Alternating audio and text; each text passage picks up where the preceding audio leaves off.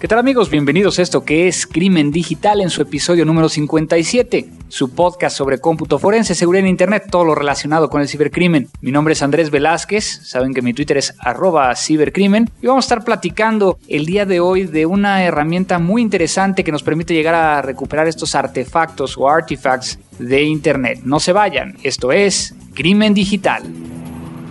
Seguridad, cómputo, digital, forense, internet, hacker, phishing, investigación, robo, web.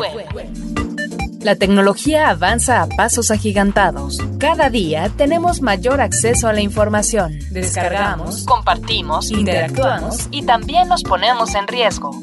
Cuídate. Crimen digital. Con todo lo que necesitas saber sobre el combate a los delitos informáticos y el cómputo forense llevado de la mano de Andrés Velázquez.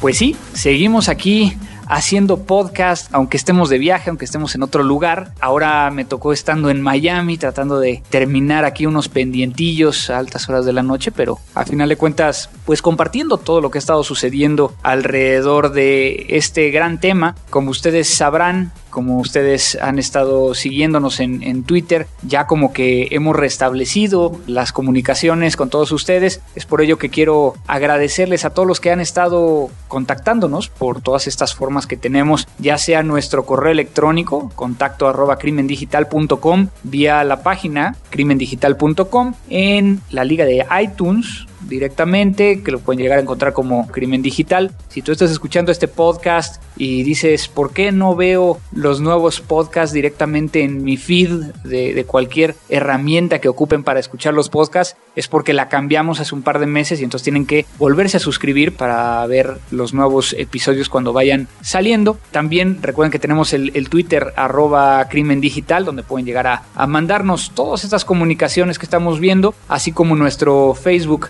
como crimen digital.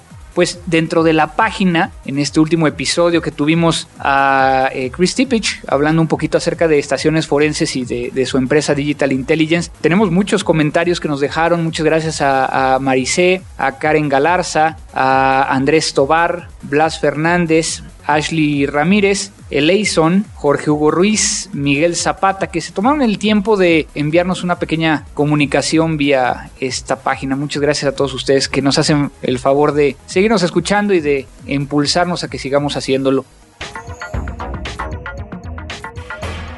Lo nuevo.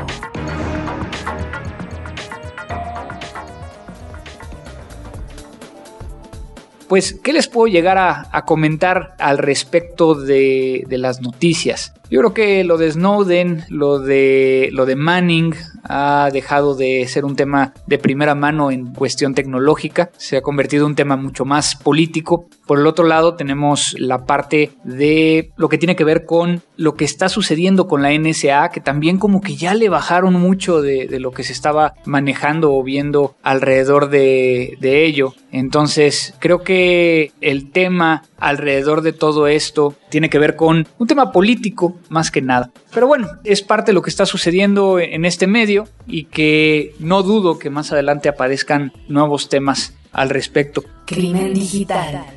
Por ahí estuvimos también compartiendo información acerca de, de perfil del ciberdelincuente en varios eh, medios. Estoy próximo para cuando salga este, este podcast, no sé si ya voy a estar yo en Nashville o voy a estar en Quito. En el caso de Quito voy a estar dando un, un módulo del Diplomado de Seguridad Informática del TEC de Monterrey que se abrió allá en, en, este país de Ecuador. Y por ahí hemos estado también platicando con muchas personas de diferentes eh, lugares acerca de los cursos que tenemos y que ustedes conocen que doy por medio de Mática y donde pueden llegar a encontrarlo en university.matica.com. Estos cursos que van desde lo básico hasta lo avanzado. Crimen digital.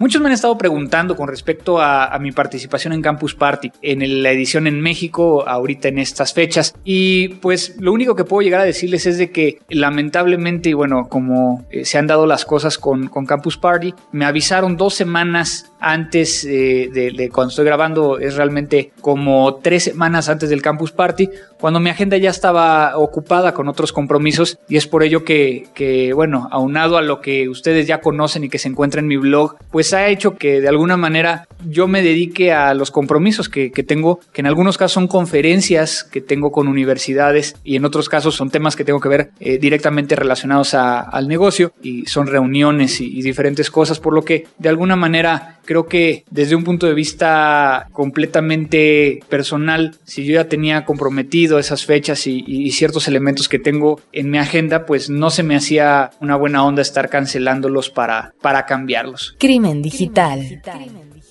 Quiero compartirles para aquellos que están interesados en el curso del SANS Forensics 408 en México que hubo un cambio de fecha, ya no va a ser en agosto, ahora va a ser en noviembre, así es que aquellos que pensaban o que estaban viendo que no les va a alcanzar el poder llegar a inscribirse, creo que ahorita es el momento, sigue estando el, descuento a, aquellos podescuchas, simplemente tienen que poner en el código de descuento AVPOD 10 o sea, AVPod 10, AB de Andrés Velázquez, obviamente, pod de este podcast y el 10, porque les van a hacer un 10% de descuento a aquellos que coloquen este código. Eso es lo que ha estado sucediendo. Pero bueno, fuera de eso, pues seguimos viajando, como les estaba platicando, muchas cosas pendientes, creciendo y haciendo temas interesantes, así es que vamos bien, vamos bien. Vamos entonces a platicar con alguien que va a ser muy interesante y, creo que será muy enriquecedor para todos ustedes para entender cómo se crea una herramienta forense desde cero. La entrevista.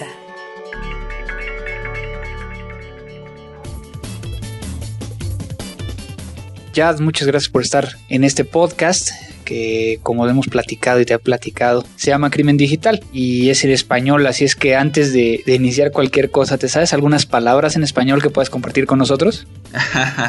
Uh, bueno, antes que nada, gracias por invitarme. Solo me sé algunas palabras, pero son más bien relacionadas con la bebida, así que tal vez no sean muy útiles para esta entrevista.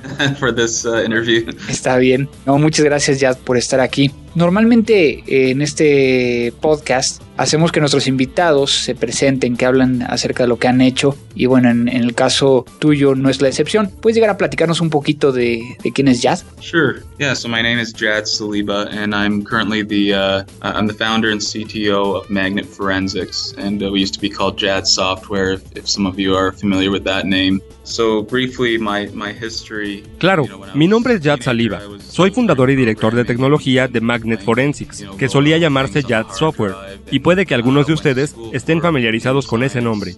Mi historia, brevemente, cuando era adolescente estaba aprendiendo programación y jugando con cosas de bajo nivel del disco duro. Fui a la escuela para aprender ciencias computacionales y trabajé en la industria de tecnologías de la información por un tiempo. Siempre quise ser policía y me metí en eso poco después de salir del colegio. Fui policía por siete años, trabajé en la unidad de crímenes tecnológicos como le llamamos en Canadá e hice muchos exámenes forenses en computadoras, teléfonos celulares y cosas así. Y mientras estaba ahí, detecté la necesidad de un software que pudiera recuperar cosas como el chat de Facebook, el historial de los navegadores, artefactos de redes sociales, cosas de esa naturaleza. Y no había un software que fuera bueno haciendo eso. Entonces, en mi tiempo libre empecé a investigar y regresé al desarrollo de software e hice este programa llamado Internet Evidence Finder, que buscaba en el disco duro o en una imagen chats de Facebook, MSN o Yahoo. Aún si habían sido borrados, si seguían en el disco duro, podía recuperar los datos. And uh, even if it was deleted, you know, it, could uh, if it was still there in, in uh, on the hard drive, it could recover the data. So uh, I was doing that part time, and then uh, things just started getting busier and busier. A lot of people. Así que estaba haciendo eso a medio tiempo. Pero después empecé a estar más y más ocupado. Mucha gente usaba la herramienta y daba retroalimentación e ideas. Así que en septiembre de 2011 tomé la difícil decisión de dejar el sistema de justicia y dedicarme de tiempo completo a esto, para poderlo llevar al siguiente nivel. Entonces me asocié con alguien que era un ejecutivo de ventas y mercadotecnia de BlackBerry, y me pasé el 2012 construyendo el equipo de desarrollo y la compañía, y moviendo el software al punto en el que se encuentra hoy. Y así, en agosto de 2012, cambiamos el nombre de JAT Software a Magnet Forensics, que tiene más sentido, pues ahora somos todo un equipo detrás del software y no solo yo, y además me estaba cansando de decir, hola, soy Jad de Jad Software en las conferencias, así que hicimos el cambio, pero fuera de eso, todo sigue igual.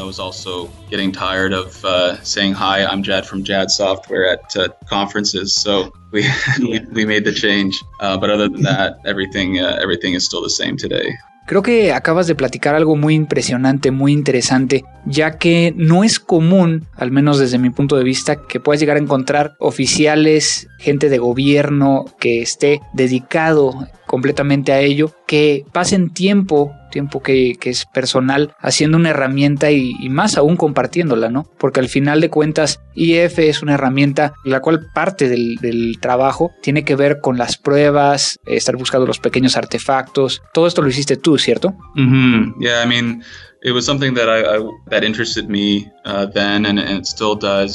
Sí, es algo que me interesó en ese momento y que aún me interesa. Me intriga mucho poder encontrar formas de recuperar datos que parecen haberse ido, pero de alguna manera todavía están por ahí en alguna parte del disco duro.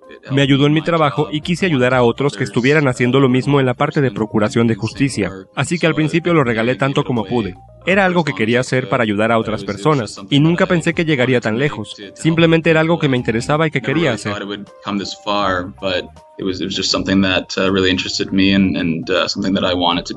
Tenemos muchos eh, podescuchas que, que son estudiantes. He dado muchas conferencias y normalmente les enseñamos y les compartimos cómo encontrar contraseñas en la memoria RAM, temas así. Muchos de ellos me preguntan solamente por la herramienta. ¿Cómo empezaste este proyecto de encontrar cada artefacto, de, descifrarlos, sabiendo que era lo, lo verdaderamente importante y no solo lo que ibas encontrando o viendo? ¿Utilizaste máquinas virtuales? ¿Cómo empezaste a hacer todo esto?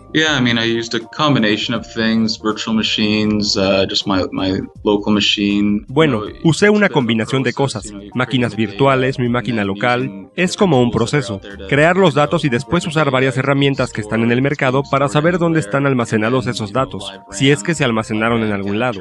Después viene la memoria RAM. Capturas en vivo de la RAM, pues si los datos no se van al disco duro, estarían en la memoria temporal.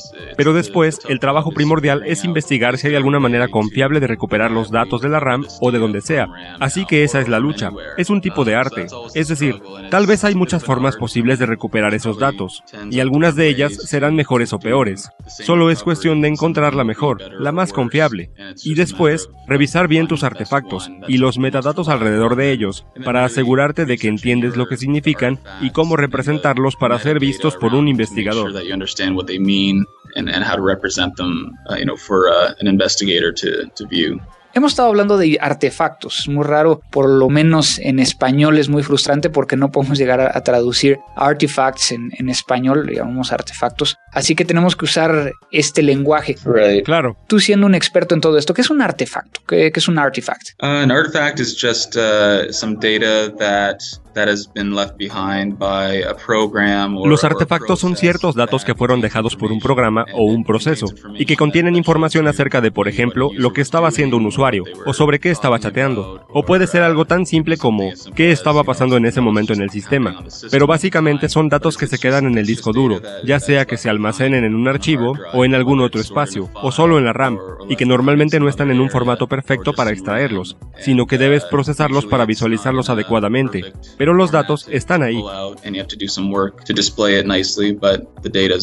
Todo ha cambiado en el campo de investigación. Antes solíamos procesar todo, hacer búsquedas basadas en archivos en lugar de pequeñas partes de información. Creo que en la actualidad los artefactos son uno de los primeros pasos, algo que nos da mucha eh, eh, tema de dónde investigar. ¿Qué piensas de todo esto? Que finalmente creo que tú hiciste parte de esta contribución al mundo forense. Yeah, I mean, uh, there's a lot to be told, especially today and in the last, you know, five years from internet artifacts, so data left behind when when you're uh, Sí, hay mucho que decir en especial en los últimos cinco años acerca de artefactos de Internet, datos que quedan cuando estás en Internet, ya sea buscando en algún lugar, chateando o solo viendo páginas web. Así que la información que puedes adquirir de esos datos puede ayudarte a enfocar tu investigación o a descubrir áreas en las que debes escarbar a mayor profundidad manualmente para encontrar más información por tu cuenta. Así que nuestra herramienta ayuda con eso. Es algo que mucha gente decide usar al inicio de su investigación. Primero corren Internet Evidence Finder en la imagen del disco duro y basados en los resultados dirigen su investigación o encuentran dónde deberían ir más allá.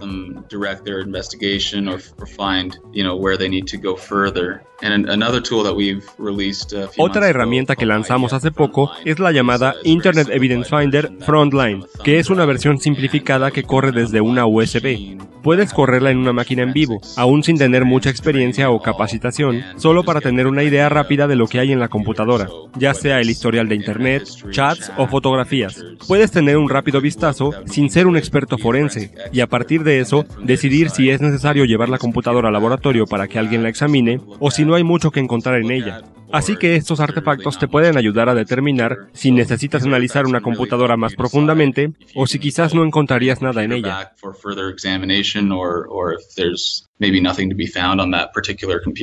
Es muy interesante ver cómo puedes utilizar la herramienta en, muchas formas y también quiero recordar y, y que nos cooperes aquí platicando acerca de estas herramientas gratuitas que también tienen ustedes. ¿Estas herramientas fueron también creadas por ti o tenías la idea y hiciste que tu equipo empezara a trabajar en ella? ¿Cómo, cómo sucedió? Yeah, the free tools uh, I've kind of Sí, sobre las herramientas gratis, las primeras fueron creadas por mí, y después de eso, he seguido involucrado creando las más recientes herramientas gratuitas que tenemos. Una de ellas te ayuda a detectar si hay volúmenes cifrados en la computadora, de modo que si vas a una casa o un negocio a ver algunas computadoras, puedes correr la herramienta y descubrir si tienen activa alguna forma de encriptación, y así decidir si necesitas hacer una imagen de la computadora mientras está encendida, porque si la apagas podrías perder todos los datos por estar encriptados. Y hay otras herramientas, no sé si quieras que te hable de algunas otras, pero te ayudan en pequeñas áreas de tu investigación para hacer diferentes trabajos.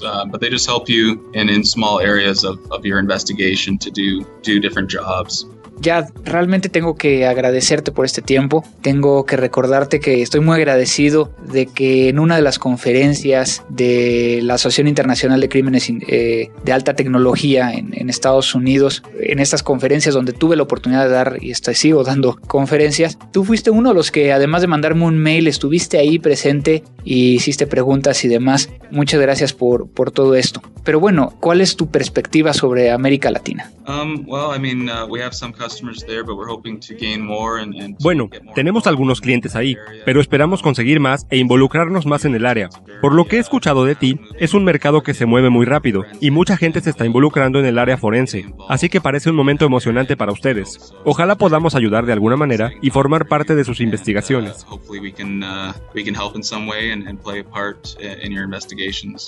Muchas gracias ya de nuevo. ¿Algo más que quieras agregar?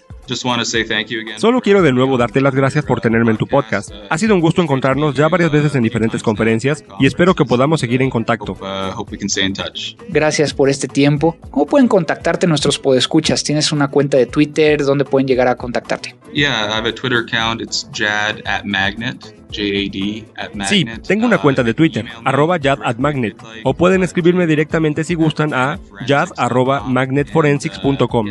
Y por favor visiten nuestro sitio web. Prueben la más reciente versión de Internet Evidence Finder, que ahora tiene soporte para imágenes de Android y iPhone, y les daremos 30 días gratis para que lo prueben. Esperamos que la gente disfrute eso también. Estoy seguro que mucha gente va a descargar esta prueba gratis de 30 días y podrán enviarte información. Muchas gracias, Jazz. Gracias, Andrés.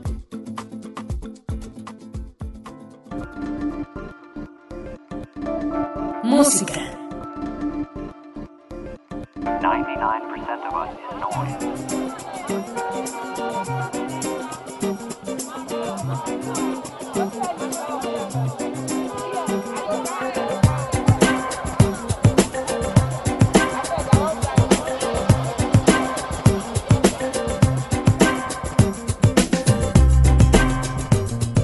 Estamos escuchando a Thievery Corporation, que es una banda de Washington, D.C., basado en los artistas y DJs Rob Garza y Eric Hilton, que mezclan muchos tipos de, ritmos y cuestiones. Estamos escuchando Liberation Front con Thievery Corporation.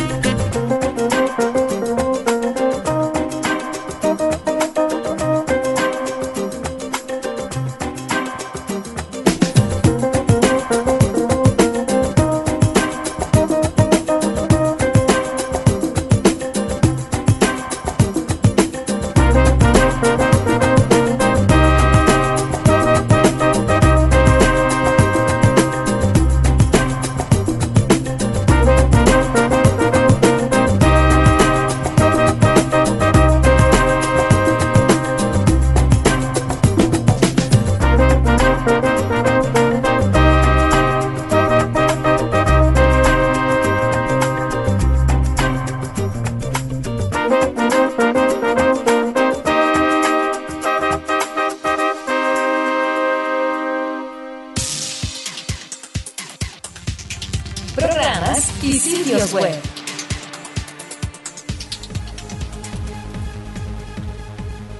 Hace un par de semanas Ricardo Guido me envió un tweet con esta liga que es linkedinforensics.com. Esta es una herramienta que sirve principalmente para realizar investigaciones alrededor de esta red social, si le podemos llamar de alguna manera profesional, que es LinkedIn y que nos permite llegar a identificar sospechosos, buscar contenido y hacer búsquedas sobre ciertas palabras. Algo muy interesante creado por Aventis Forensics en, en Inglaterra y que bueno, yo personalmente no he tenido el tiempo de revisarlo. Ricardo nos comenta que probó la primera versión con algunos errores, pero que al parecer ya están solucionados. Por lo tanto, es la recomendación de esta emisión. Crimen digital.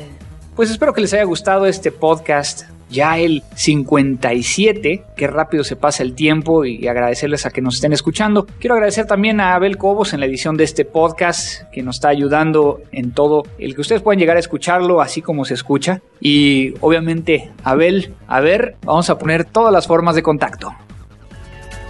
Descarga todos nuestros episodios en www.crimendigital.com o suscríbete vía iTunes.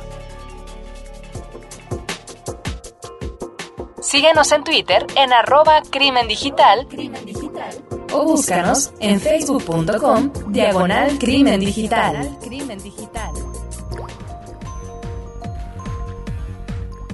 Pues con esto terminamos este nuevo episodio, recordándoles que pueden llegar a donar directamente en la página si así lo, lo desean. Quiero agradecerle particularmente a uno de nuestros podescuchas desde San Vicente Chicoloapan en el Estado de México, a Miguel Ángel Zapata. Muchas gracias por la donación que hace a este podcast. Y bueno, recordarles a todos ustedes que a veces me tardo, pero al final del día siempre tenemos mucha información para ustedes Recuérdenme o, o, mándenme directamente, ya sea en la página o vía al Twitter, cuáles son los temas que les gustaría llegar a escuchar o algunos debates, o si quieren que alguien en particular de los que hemos estado entrevistando lo volvamos a invitar con algún tema en particular para poder llegar a compartirlo con todos ustedes. Esto buscando que ustedes puedan llegar a tener más información. Y si quieren que platique acerca de un tema en particular, algún cómo se investigaría algún caso, con mucho gusto lo podemos llegar a hacer. Muchas gracias a todos ustedes por estarnos escuchando. Esto fue Crimen Digital.